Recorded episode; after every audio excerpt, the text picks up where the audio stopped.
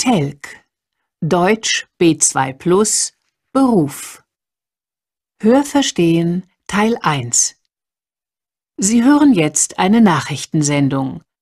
Lesen Sie zuerst die Aufgaben 21 bis 26. Dazu haben Sie eine halbe Minute Zeit. Danach hören Sie die Nachrichten. Sie hören die Nachrichten nur einmal. Entscheiden Sie, ob die Aussagen 21 bis 26 richtig, plus oder falsch, minus sind und markieren Sie Ihre Lösungen auf dem Antwortbogen. Lesen Sie nun die Aussagen 21 bis 26.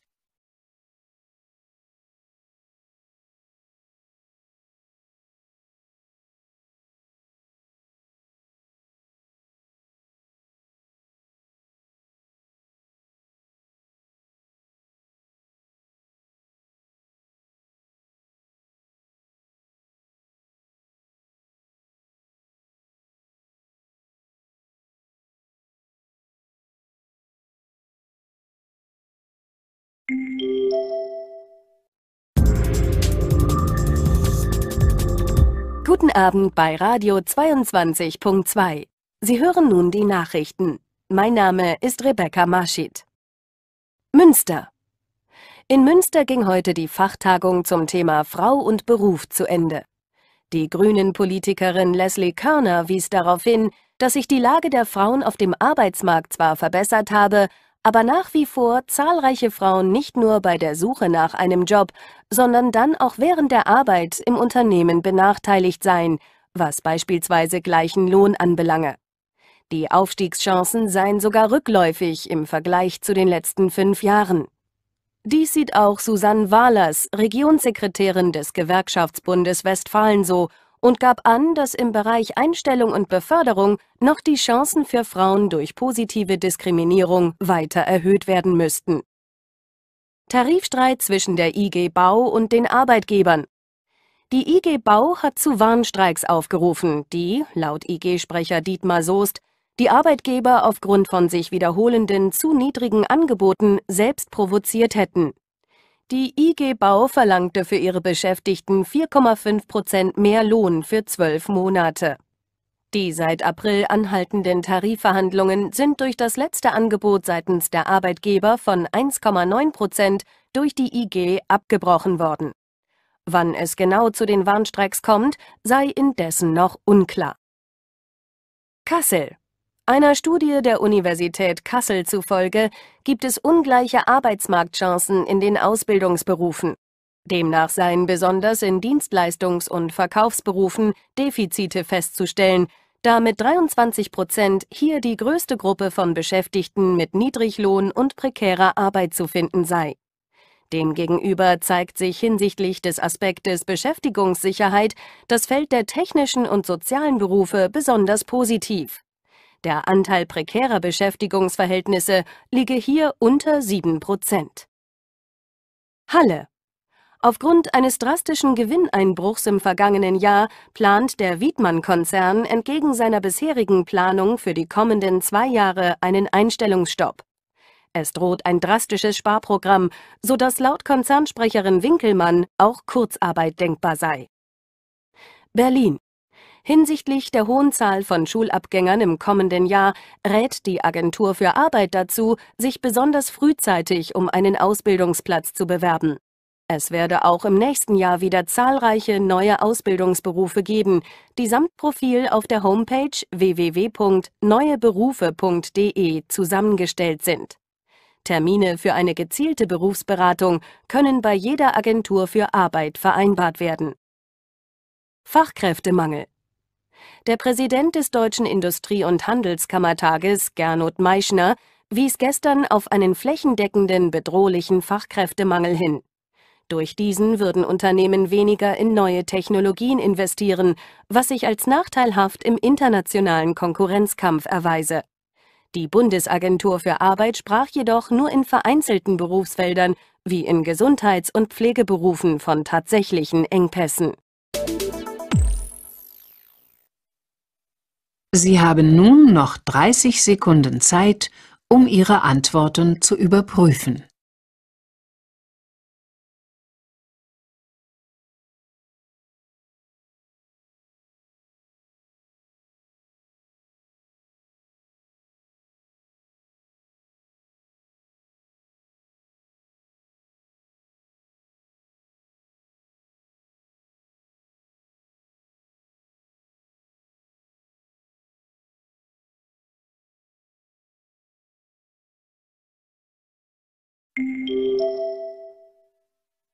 Ende von Teil 1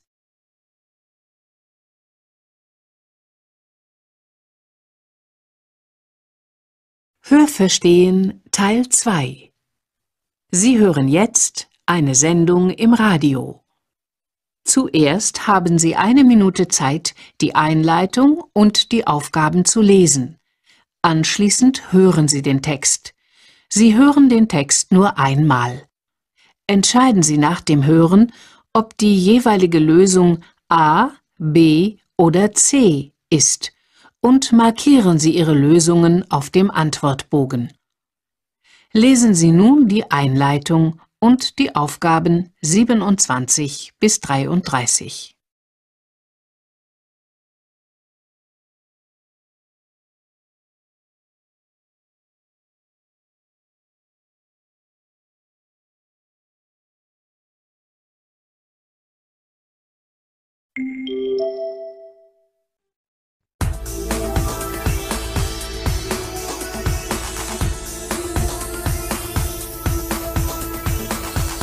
Taxifahren ohne Fahrer.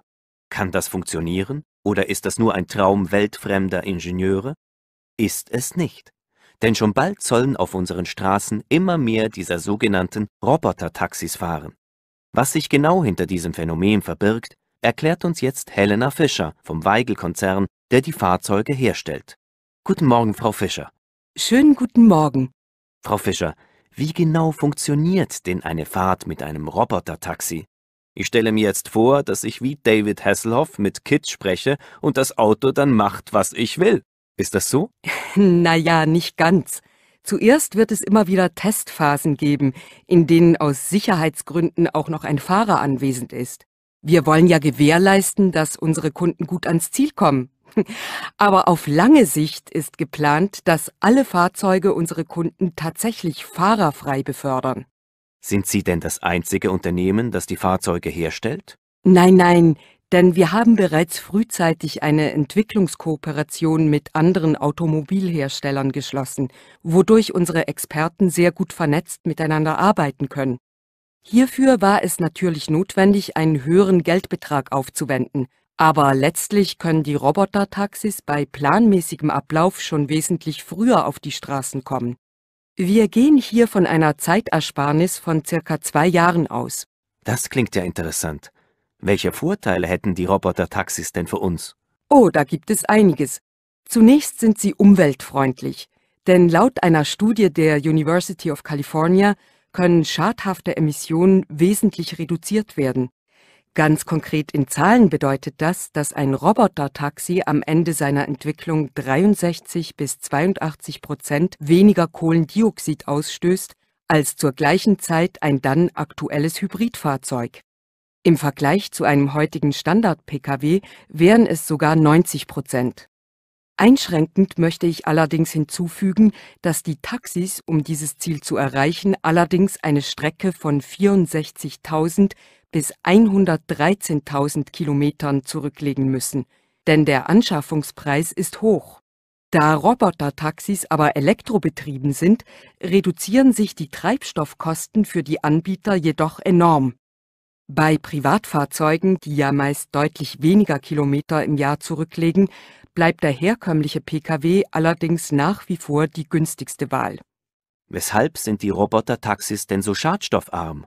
Hier gibt es vielerlei Gründe. Einer ist, dass die Fahrzeuge in mehreren Größen von groß bis klein hergestellt werden, so dass wir beispielsweise Einzelpersonen eine Fahrt in einem Einsitzer anbieten können. Laut einer Umfrage bei Taxiunternehmen werden die meisten Fahrten nämlich von nur einer Person gebucht. Einen großen Wagen für nur eine Person zu nutzen, bedeutet allerdings einen unverhältnismäßig hohen Energieaufwand, was wir verändern möchten. Würde es durch die vielen Einzelfahrzeuge aber nicht zu einer höheren Verkehrsbelastung kommen? Unseren Berechnungen zufolge ist das Gegenteil der Fall. Denn in einigen Großstädten entfallen derzeit auf die Parkplatzsuche mit dem Privat-Pkw circa 30 Prozent der gesamten Verkehrsbelastung. Machen aber mehr Menschen Gebrauch von den kostengünstigen Robotertaxis, wird der eigene Pkw weniger benutzt, was die Verkehrssituation tatsächlich verbessert und damit vor allem den innerstädtischen Verkehr entlastet. Vielen Dank für das Interview, Frau Fischer. Ich danke Ihnen. Schalten Sie nächste Woche zur gleichen Zeit ein, wenn wir ein Gespräch mit dem Vorsitzenden des Deutschen Taxiverbands führen, der uns erläutern wird, was die Einführung der Roboter-Taxis für die Taxifahrer genau bedeutet. Sie haben nun noch 30 Sekunden Zeit, um Ihre Antworten zu überprüfen.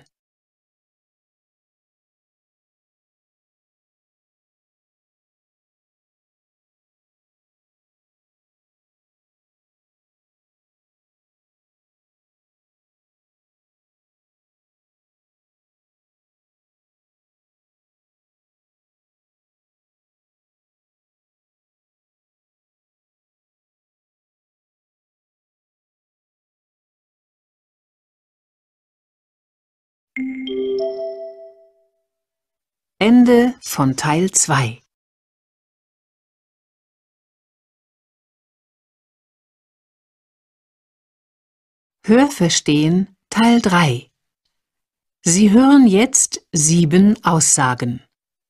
Zuerst haben Sie eine Minute Zeit, die Einleitung und die Aufgaben zu lesen. Anschließend hören Sie den Text. Sie hören den Text nur einmal. Entscheiden Sie nach dem Hören, ob die jeweilige Lösung A, B oder C ist und markieren Sie Ihre Lösungen auf dem Antwortbogen. Lesen Sie nun die Einleitung und die Aufgaben 34 bis 40.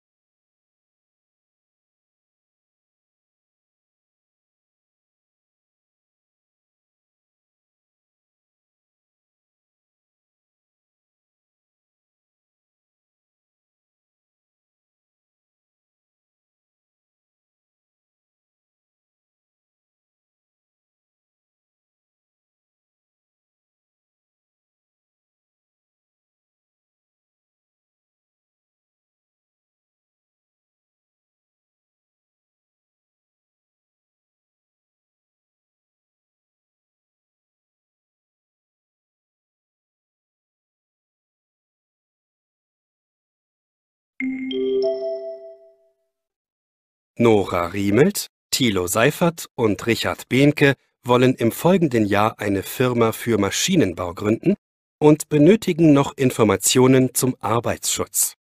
Daher haben sie beim Landesamt für Arbeitsschutz einen Beratungstermin bei Frau Brübach vereinbart.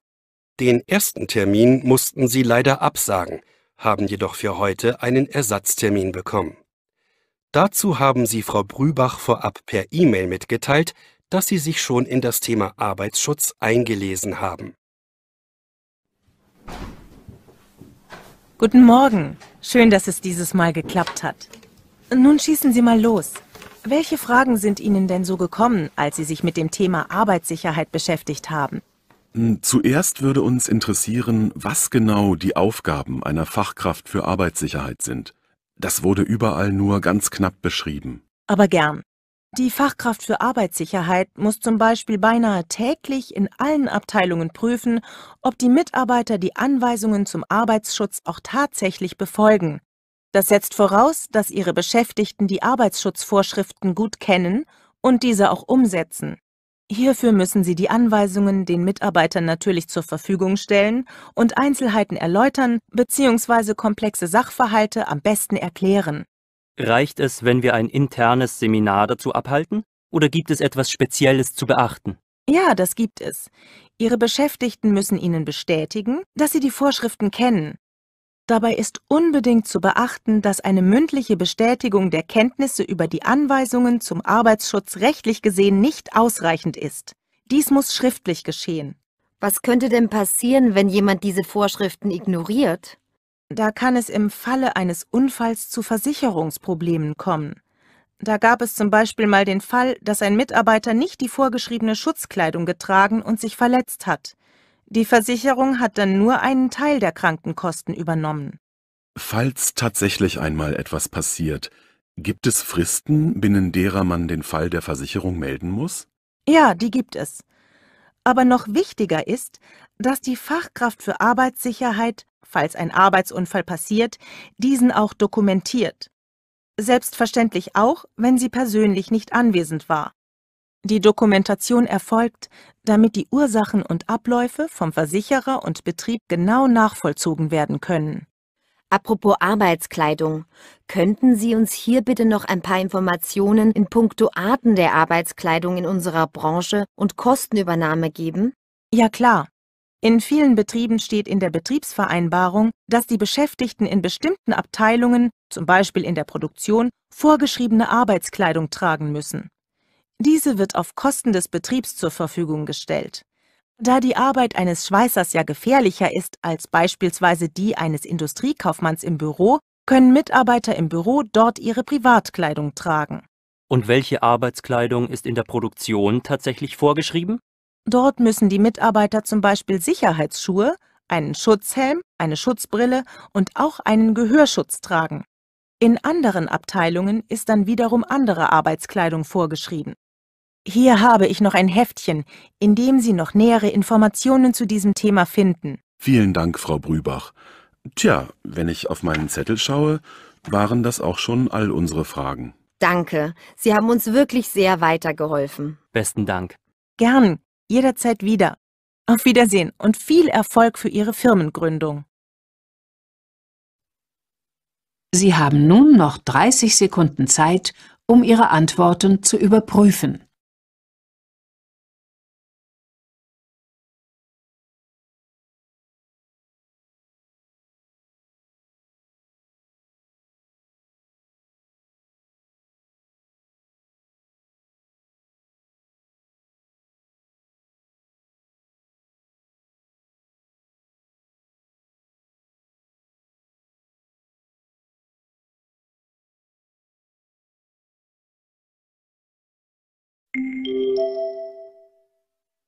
Ende von Teil 3.